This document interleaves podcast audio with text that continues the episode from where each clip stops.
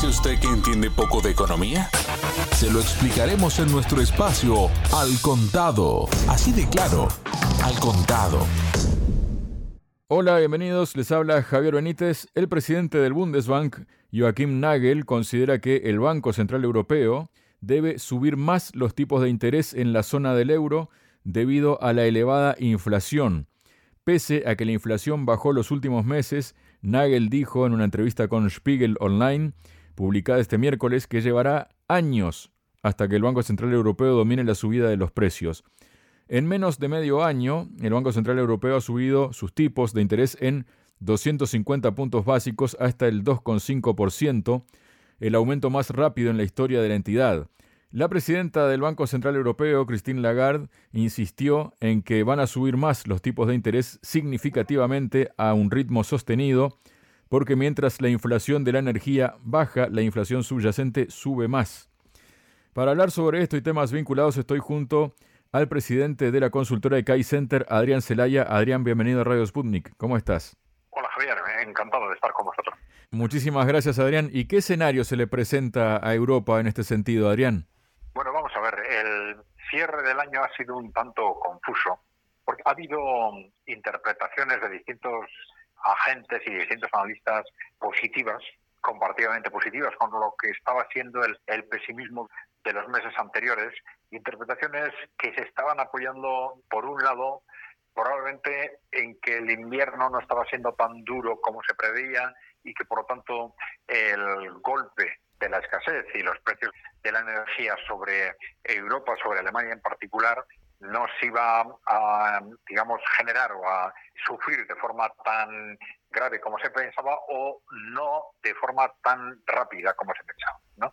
Otro factor muy importante ha sido la expectativa de recuperación de China, que por un lado tiene un impacto negativo en la inflación, pero positivo desde el punto de vista del crecimiento. Todos estos factores estaban de alguna forma poniendo sobre la mesa a la hora de hacer interpretaciones más positivas de lo que puede ser el futuro. De hecho, vemos que distintos interlocutores durante las primeras semanas del año han estado aludiendo a la posibilidad de que o la eurozona o un país concreto dentro de Europa no caiga en, recesión este año. Frente a lo que durante el año anterior constantemente se preveía el que la recesión terminaba generándose a fines del año anterior, pues vemos que esto no ha sido tan rápido y que el proceso, pues por lo menos se ha retrasado. Aunque efectivamente la opinión general es que de una forma o de otra esa situación de recesión va a venir, aunque sea más tarde. ¿no? Hay algún, en general las interpretaciones están oscilando alrededor del momento en el que impactan las subidas de tipos de los bancos centrales, del Banco Central Europeo en nuestro caso fundamentalmente. ¿no?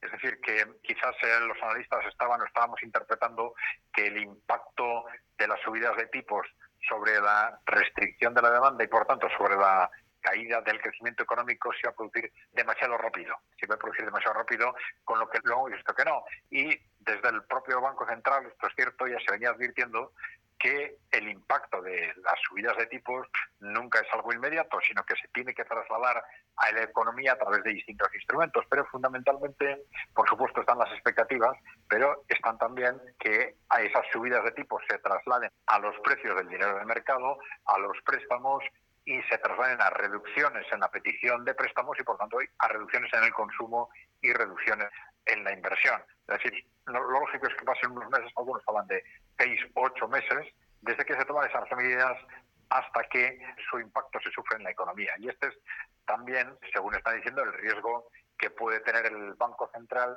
y apura hasta el final esa subida de tipos con que puede ser que se encuentre con que la inflación continúa bajando y la economía continúa deprimiéndose bastante después de haber cesado la, subida de tipos. Este es el argumento fundamental que algunos están poniendo sobre la mesa pidiendo prudencia a la hora de continuar con esas subidas. ¿no?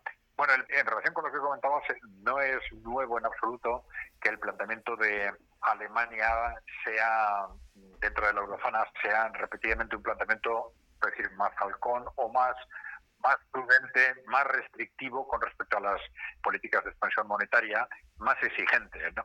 Vamos a ver cómo evoluciona este tema.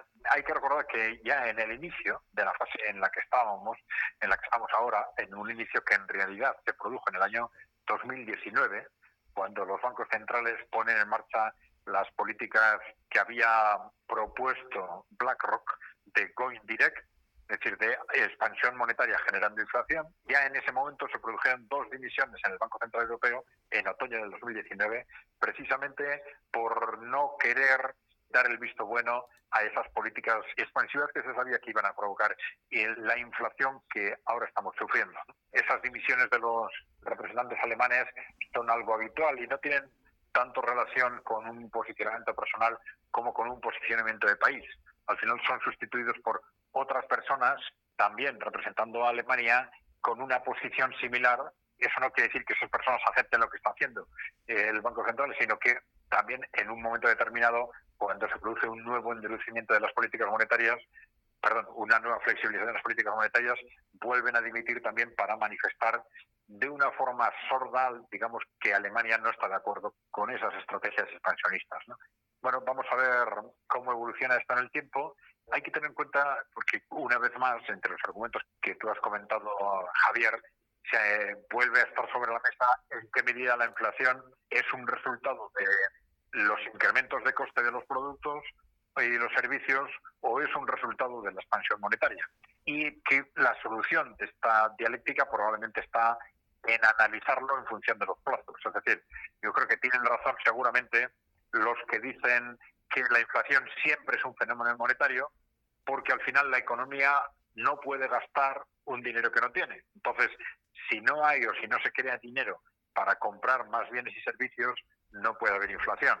Entonces, esto es cierto, pero desde una perspectiva de un análisis de largo plazo. Lo que ocurre en el corto plazo es que además del crecimiento de dinero está el factor de trasvases entre el ahorro y el consumo o el ahorro, la inversión y el ahorro y el gasto.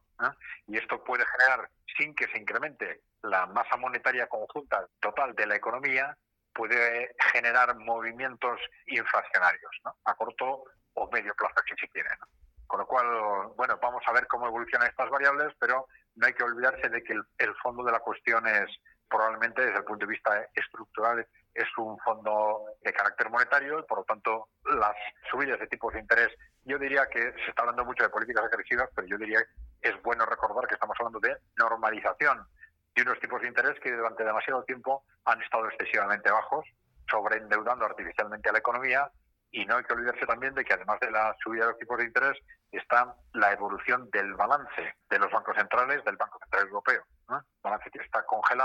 Y que en algún momento, si realmente se toman en serio esas políticas antiinflacionarias, pues que en algún momento tendrá que bajar sustancialmente también. Después tenemos, Adrián, que las ayudas energéticas en Europa provocan la mayor subida del déficit en el bloque comunitario desde la pandemia el dato de déficit público en proporción al PIB de la Unión Europea en el tercer trimestre de 2022 se situó en el 3,2% y el de la eurozona en el 3,3%, un deterioro del 1,4 y del 1,3 puntos porcentuales respectivamente que no se observaba desde la pandemia o la crisis financiera desde 2008. Desde Eurostat indican que el salto de gasto viene provocado por las medidas para paliar la COVID, que aunque en descenso todavía estaban en marcha durante el año pasado, y por los paquetes de ayudas que comenzaron a aprobarse durante el verano del año pasado para afrontar la subida de los costes energéticos, los altos precios precisamente energéticos empujaron a los estados a tomar medidas de contención de costes. A finales de septiembre, el Observatorio Europeo Bruegel estimó que Europa, sin contar con Reino Unido, desembolsó en torno a 350 mil millones de euros en ayudas para placar la crisis energética. En el dato más reciente de noviembre, esa cuantía ya ascendía a los 577 mil millones. ¿Qué significa todo esto bajado a tierra, Adrián? Bueno, vamos a ver, estamos hablando de cerca de un 5% del PIB europeo, ¿no? Son unos recursos impresionantes, ¿no? Pero lo que está sucediendo responde a lo que ya nosotros veníamos comentando desde Center hace tiempo y creo que en este mismo programa comentamos, sentido de que desde distintos países, para hacer frente a las medidas, a los incrementos de coste de, la energía, que son, recordémoslo, un incremento de coste provocados por los propios responsables políticos europeos. Bien, pero para hacer frente a estos costes de la energía sobre los ciudadanos y las empresas, ya desde las instituciones europeas y desde el propio Banco Central Europeo, se dijo que, bueno, esto son tal como se va a hacer, esto va a generar sobrecostes que al final van a repercutir también sobre los ciudadanos. Es decir, lo que se está haciendo solo beneficia aparentemente a los ciudadanos. Evidentemente siempre hay colectivos desprotegidos que tienen que ser seguramente más protegidos que los demás. Pero si vemos el conjunto del paquete de ayuda, lo que están es protegiendo aparentemente al conjunto de los ciudadanos y a muchas empresas sobre incrementos de costes de la energía pero que al final estos ciudadanos y estas empresas los van a seguir pagando a través de la inflación. Es decir, lo que se decía desde las propias instituciones europeas es que lo que están haciendo los gobiernos es generar un incremento de gasto para dar estas ayudas, pero como con los niveles de endeudamiento que tienen los gobiernos europeos, estos niveles de gasto van a generar déficit y este déficit al final va a ir a incremento de deuda. ¿Cómo se va a financiar? Pues a través del Banco Central Europeo, que es el que está financiando estos incrementos de deuda. ¿Y esto qué significa? Inflación. Al final significa que el Banco Central Europeo tiene que entrar y incrementar su masa monetaria, significa más inflación. Con lo cual, los ciudadanos europeos y las empresas europeas, lo que aparentemente se ahorran en el precio de la energía, luego lo vuelven a pagar por vía inflación. Y entonces, ¿y qué sentido tiene esto entonces? Pues tiene el sentido político que más de una vez hemos comentado con respecto a lo que supone la inflación como instrumento de traslado de costes al ciudadano. Es decir, esto está perfectamente analizado en las instituciones internacionales en el sentido de que los ciudadanos aceptan mucho mejor que se repercuta sobre ellos determinados costes a través de la inflación que a través de cualquier otra medida, sobre todo pues incrementos de precios, reducciones de salarios, etcétera.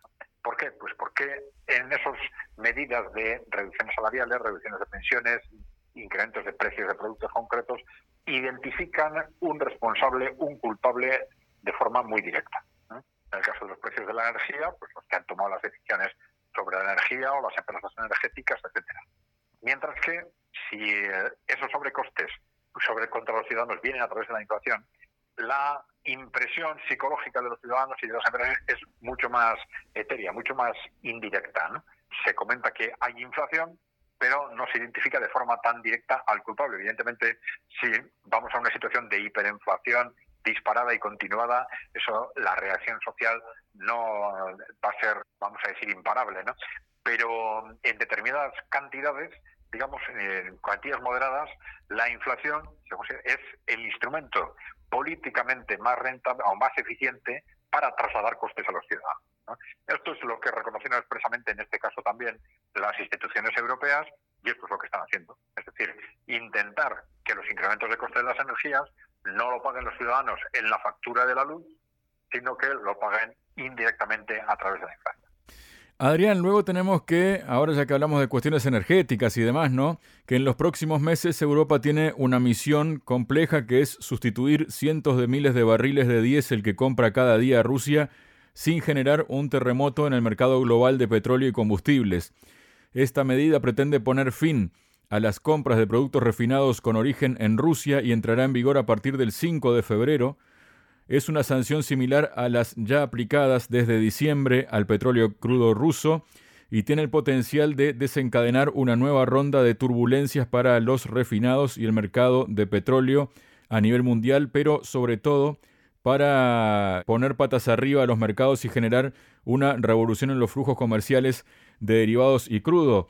Esto contrasta con el hecho de que mm, Rusia y China, por ejemplo, están aumentando el tema de las transacciones comerciales de productos energéticos, ¿no? de los hidrocarburos, pero por otro lado también contrasta con el hecho de que, por ejemplo, Uzbekistán espera comenzar las importaciones de gas natural de Rusia a partir del 1 de marzo de este año, según comunicó el portal kun.uz, que cita la hoja de ruta de la cooperación entre ambos países. Agrega que esta ruta consta de ocho puntos que reflejan las disposiciones técnicas necesarias para el suministro de gas natural al precio de mercado.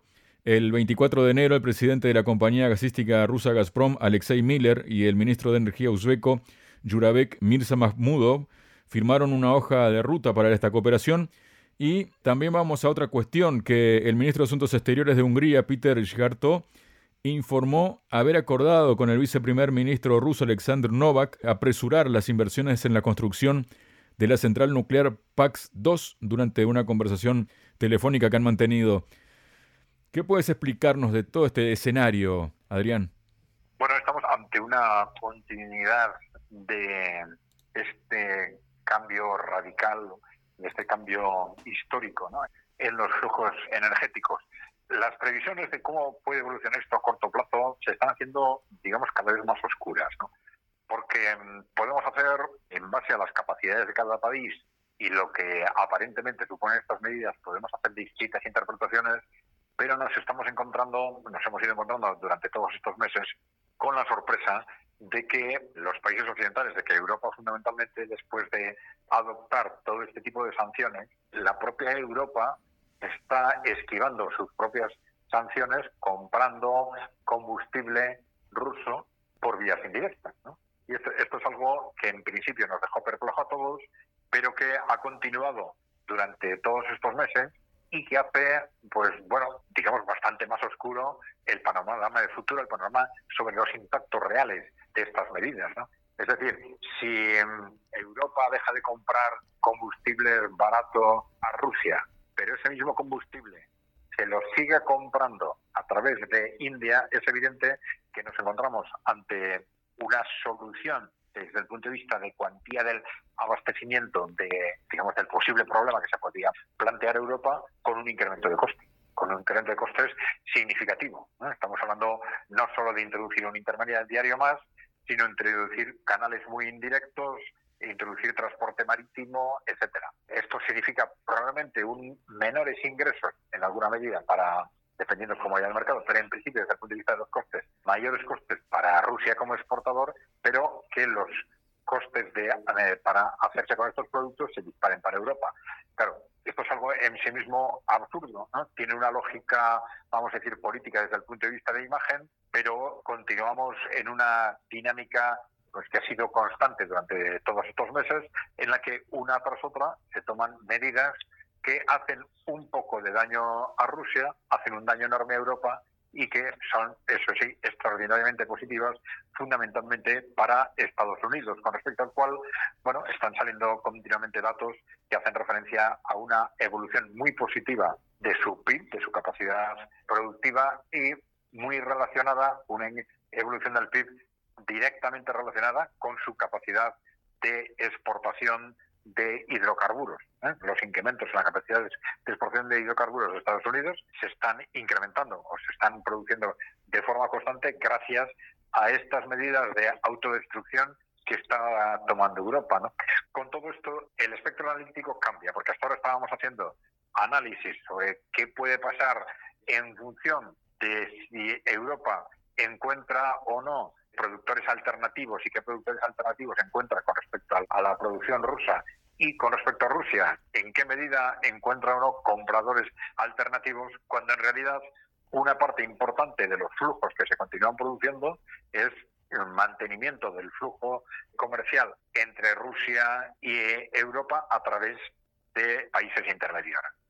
Esto nos hace mucho más, como no sabemos qué parte del flujo que se pierde entre Europa y Rusia es el que va a ser recuperado a través de estas vías indirectas, esto hace mucho más difícil de prever el impacto real. Lo que sí está claro es que va a haber un impacto muy importante sobre los costes de la energía en Europa. Además de los que ya existen, estamos con estas medidas sobre el diésel con un impacto añadido sobre los costes de la energía.